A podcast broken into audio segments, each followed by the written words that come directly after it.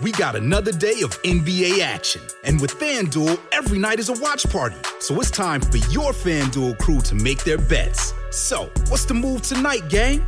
You know that new customers who bet $5 get $200 back in bonus bets if you win. Woohoo! We're heating up, fam! Bet all the stars with all your friends and make every moment more only on FanDuel. New customers bet $5, get $200 back in bonus bets if you win. Make every moment more with FanDuel. It goes down in the DM. It go down. It go down in the DM. 21 plus and present in Virginia. First online real money wager only. $10 first deposit required. Bonus issued is non-withdrawable bonus vest that expires seven days after receipt. See full terms at fanduel.com slash sportsbook. Gambling problem? Call 1-800-GAMBLER. Es noticia en NTN 24. Los venezolanos rechazan el cierre de operaciones de DirecTV en Venezuela. En la actualidad solo quedan tres empresas que brindan el servicio de televisión por suscripción. Según los expertos en tecnología y comunicación, se trata de una gran pérdida para el público que cada vez tiene menos opciones para informarse y para entretenerse. Está con nosotros Alberto Rabel, director del Centro de Comunicación Nacional del Gobierno Interino de Juan Guaidó. La primera reacción, Alberto, que se vio en redes sociales posterior al comunicado de DirecTV, eh, evidentemente fue eh, la gente eh, molesta y quizás eh, culpando las sanciones de Estados Unidos. Y en este renglón, evidentemente, eh, cobra, por decirlo de una forma coloquial, el gobierno interino. ¿Qué pasó en realidad? Bueno, lo que pasó está eh, muy claro.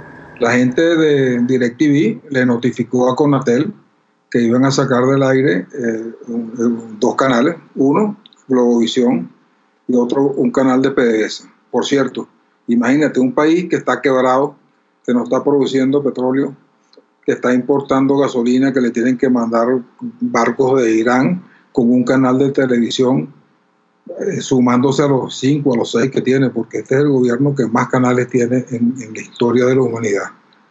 Eh, la gente de, Cona- de- de Conatel recibió la, la- la notificación de DirecTV y le dijeron que ellos no aceptaban que sacaran esos dos canales y que si los sacaban los iban a sancionar, los iban a cerrar.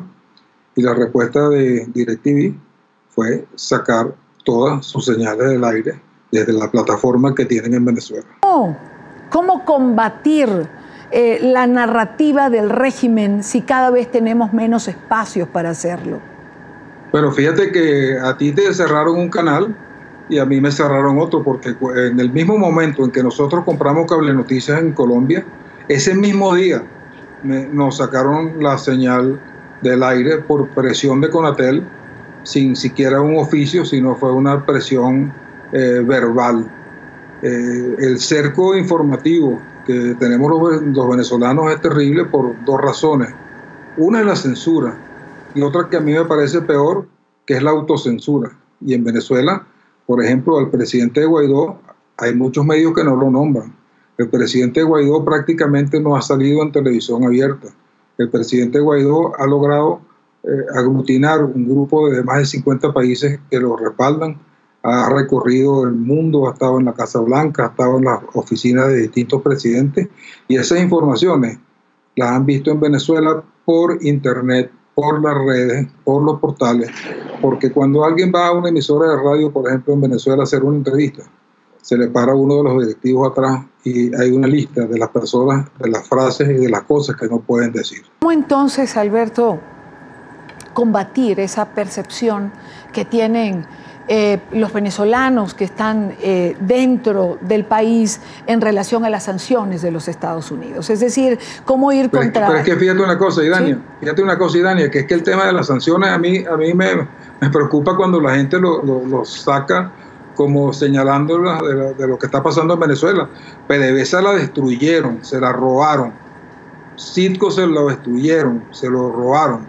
Eh, eh, el, tema eléctrico, se aprobaron millones de dólares para eh, repotenciar las estaciones en todo el país se lo robaron. Sin embargo, el presidente interino dice que es imposible, como dijo también el secretario Pompeo el día de hoy, que existan elecciones si no hay garantías. ¿Cómo se va a manejar esto?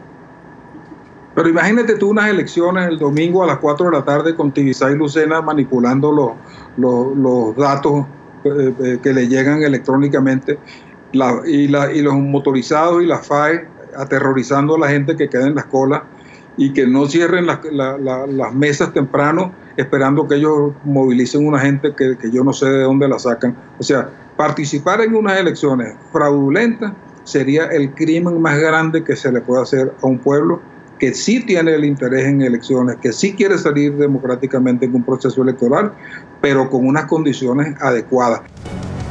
NTN 24, el canal internacional de noticias con información de interés para los hispanos en el mundo.